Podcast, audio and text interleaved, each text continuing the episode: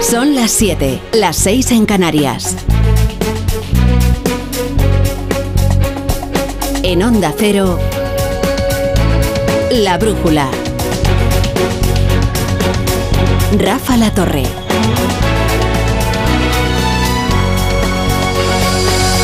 Qué tarde, qué tarde se está viviendo en las Cortes. ¿Qué, ¿Qué, es lo que está ocurriendo? Pues que se ha abierto en canal la legislatura y, y ha permitido ver sus tripas. Les cuento. Se votaban tres decretos clave para el gobierno. Uno de ellos ha sido derogado.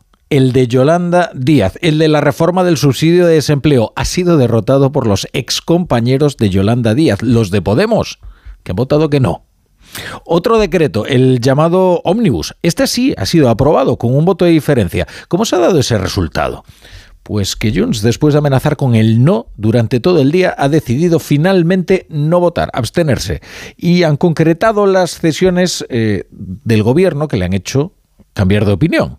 La publicación inmediata de las balanzas fiscales y el traspaso de las competencias en inmigración a Cataluña. Lo de las balanzas fiscales es una reivindicación histórica, ¿eh? ¿Y para qué las quieren? Pues para poder manipularlas y decir que España nos roba.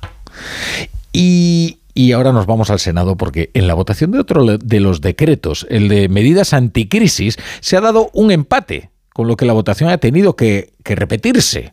¿Qué ha ocurrido aquí? Pues parece que Junts tampoco ha votado este decreto, pero falta un voto.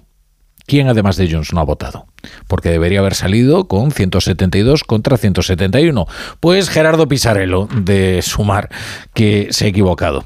Claro, eh, ahora la oposición eh, ha invocado el artículo 85 y ha pedido la votación presencial, pero Sánchez no estaba porque ha querido ahorrarse la fotografía de la derrota, con lo cual ha tenido que llegar corriendo al Senado. La sesión se había levantado hasta ahora, hasta las 7, que no sé si se ha reanudado ya. Senado, José Ramón Arias, ¿qué tal? Buenas tardes. ¿Qué Buenas tardes, Rafa. Pues de momento no se ha reanudado. Se va a dar plazo hasta las siete y media de la tarde. La presidenta del Congreso, después de que tanto PP como Vox invocaran el artículo 85 del reglamento para hacer una votación por llamamiento al ver ese empate y al ver también que Pedro Sánchez no había acudido a la votación de la amnistía, que era presencial por llamamiento, han aprovechado para pedir esta es la nuestra. Como el presidente del gobierno no está presente, habrá otro empate y al tercero se rechaza tanto el decreto que ha quedado vivo, el de medidas anticrisis, y otros dos, otros dos mm, eh, eh, puntos del orden del día de hoy, que son la senda de estabilidad y el plan de reequilibrio. ¿Qué ha pasado? Que la presidenta del Congreso ha dicho que daba una hora para votar a aquellos diputados que habían pedido el voto telemático, solo uno, Adriana Lastra, y también tiempo para qué?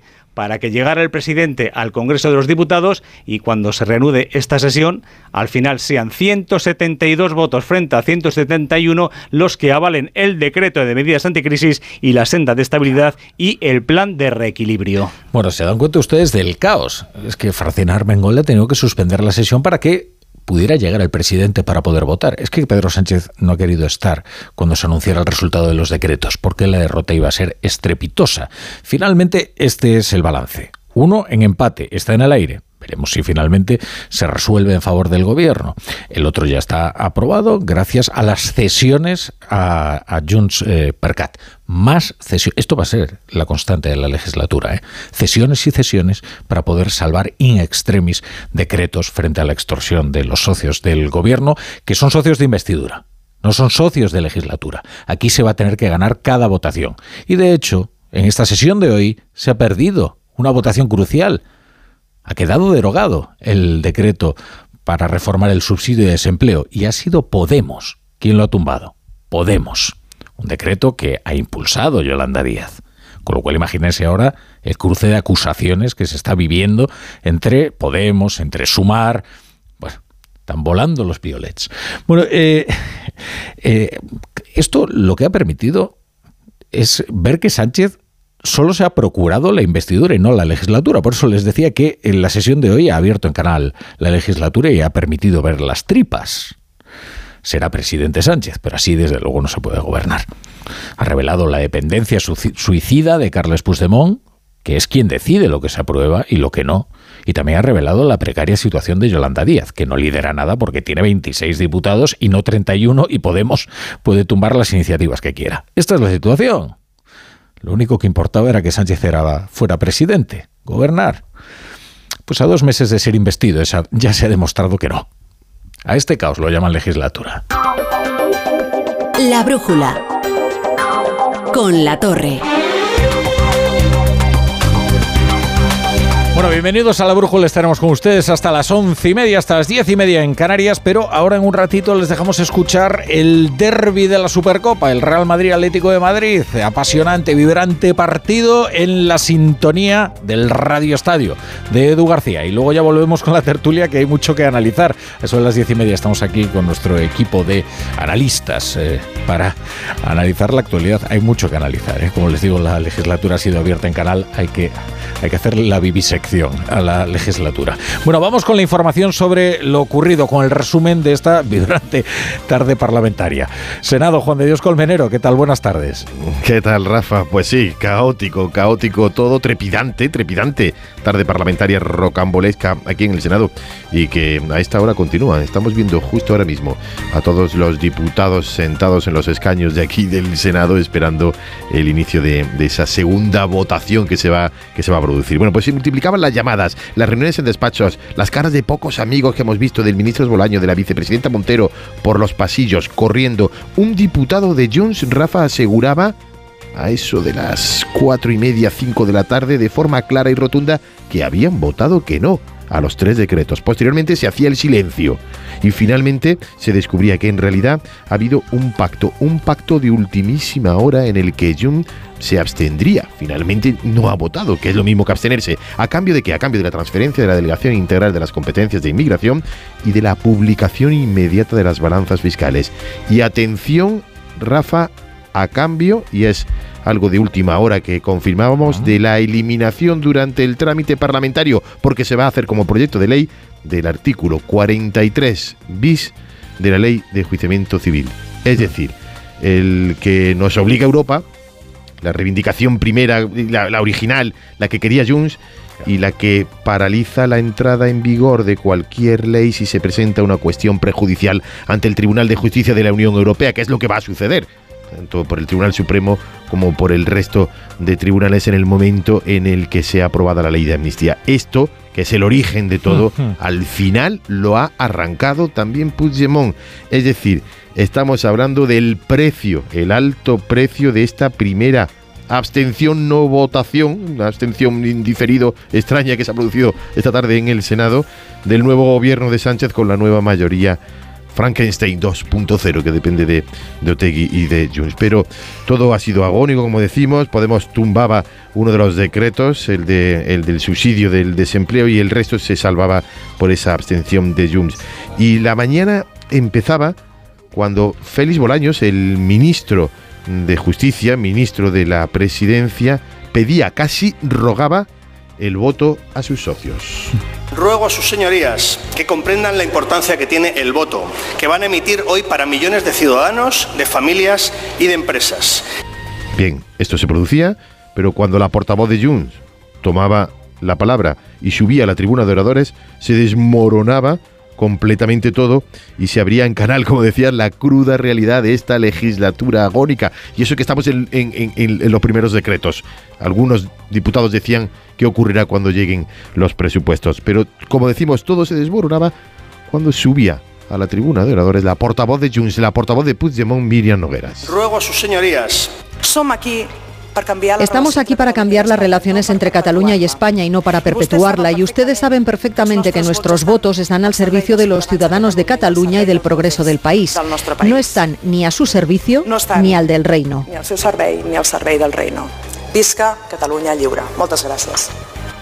Visca Cataluña lliure. Esto es lo que decía la portavoz de Junts, la portavoz de Puigdemont antes de llegar a ese agónico acuerdo de ultimísima hora que, como decimos y recordamos, incluye en el trámite parlamentario, veremos cómo explica esto el gobierno, la derogación, la eliminación del artículo 43 bis de la ley de enjuiciamiento civil, algo que por directiva nos obliga la Unión Europea. Bueno, eh, es que esto casi queda diluido en el caos de la jornada, pero a ver si yo me entero, Juan de. O sea, resulta que la reivindicación original de Junts era la retirada de lo de la cuestión prejudicial, ¿no? Ese artículo 43 bis al que te referías.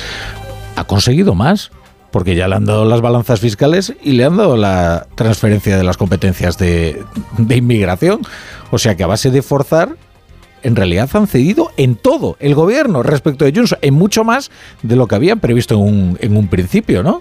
Eh, eso es, en todo y en algo más. Es decir, estos dos acuerdos sobre inmigración y sobre la publicación inmediata de las balanzas fiscales, que es una reivindicación histórica del independentismo, eso es como regalo, como postre a la reivindicación original que era la eliminación o la derogación del artículo 43 bis, es decir, el, polémico, es decir, la razón fundamental. Por eso muchos nos explicaban cuando se ha producido al comienzo la votación por qué Junts había permitido con esa abstención, no votación, el que se aprobara un decreto que incluía el artículo 43 bis de la ley de juzgamiento civil, es decir, el que precisamente fastidiaba el hecho de que no se pudiera aplicar la ley de amnistía. Bueno, pues bien, tenemos la explicación. En el trámite parlamentario se ha pactado con el grupo parlamentario socialista que será eliminado ese artículo. Bueno, pues ahí lo tiene. Las balanzas fiscales, la publicación de las balanzas fiscales es una, es una reivindicación histórica permanente de los nacionalistas. ¿eh? Se le había negado hasta hoy. Pero claro, la fragilidad del gobierno de Sánchez es tal que para salvar un decreto han tenido que entregarla. Se han cedido en todo para salvar dos votaciones eh, cruciales. Y la tercera la han perdido. Bueno, se pueden imaginar ustedes el ambiente que se ha vivido hoy y que se está viviendo en el, Senado. ¿eh? Una mezcla de confusión, de tensión, la agresividad de los ataques eh, cruzados entre Podemos y Sumar, la incapacidad de Francina Armengol también para manejar las circunstancias. Pero esas votaciones y este caos además también tienen consecuencias. ¿eh? Por de pronto uno de los decretos ha sido tumbado, como les decimos por Podemos, es el del subsidio para el desempleo y eso tiene consecuencias, claro que sí, y vamos a ver cuáles son. Margarita Zavala, ¿qué tal? Buenas tardes. Muy buenas tardes, Rafa. La verdad es que esta votación, esta que sí que está cerrada, no ha sido una sorpresa. El resultado lo avanzaba la propia Ione Belarra por la mañana en el Senado. El Gobierno no ha conseguido retirar el recorte de las pensiones, decía la secretaria general de Podemos, y no podemos votar a favor como era nuestra voluntad. La propia Yolanda Díaz les respondía esta tarde en Julia en la Onda. El tono lo dice todo. Los hechos es que hoy, tumban una norma que mejora la vida de los trabajadores y las trabajadoras que menos tienen en España. Con las cosas de comer no se juega. En política vale todo. Y, esto hay que elegir las batallas. Y yo eso lo entiendo muy bien. El tema es que, claro, golpear eh, a la gente que menos tiene en política sale muy caro. Como me preguntabas, hay consecuencias inmediatas. La reforma del subsidio de desempleo se deroga y, por tanto, ya no se van a cobrar los 570 euros previstos al mes, serán 480. Habrá que seguir esperando un mes para cobrar el paro. Tampoco habrá permiso de lactancia acumulado de 28 días, pero también, ojo, Rafa, decae la prevalencia de los convenios autonómicos en las empresas frente al estatal, como había acordado el PNV. Bueno, si quieren ustedes ver un auténtico espectáculo, una lucha de gladiadores, pues asoma a las cuentas de Twitter de los dirigentes de Podemos y de Sumar. Y verán ustedes, ¿eh? lo que es una lucha cruenta, ¿eh? política. La oposición también ha reaccionado. Lo ha hecho el líder de la oposición, Alberto Núñez Feijó, del Partido Popular. Bueno, dice que si él supiera que la política era esto, no se hubiera dedicado ¿eh? a, este, a este oficio de la política y que los españoles, desde luego, no se merecen un espectáculo semejante. Si hubiese sabido que la política consistía en lo que he vivido en los últimos meses, en los últimos días, y en las últimas horas yo no me hubiese dedicado a la política. Me siento, como la mayoría de los españoles, atónito. Atónito ante la situación de mi país. Y me siento, como la mayoría de los españoles, preguntándome esto qué es. Esto que estamos viviendo en el Congreso de los Diputados, ¿qué es?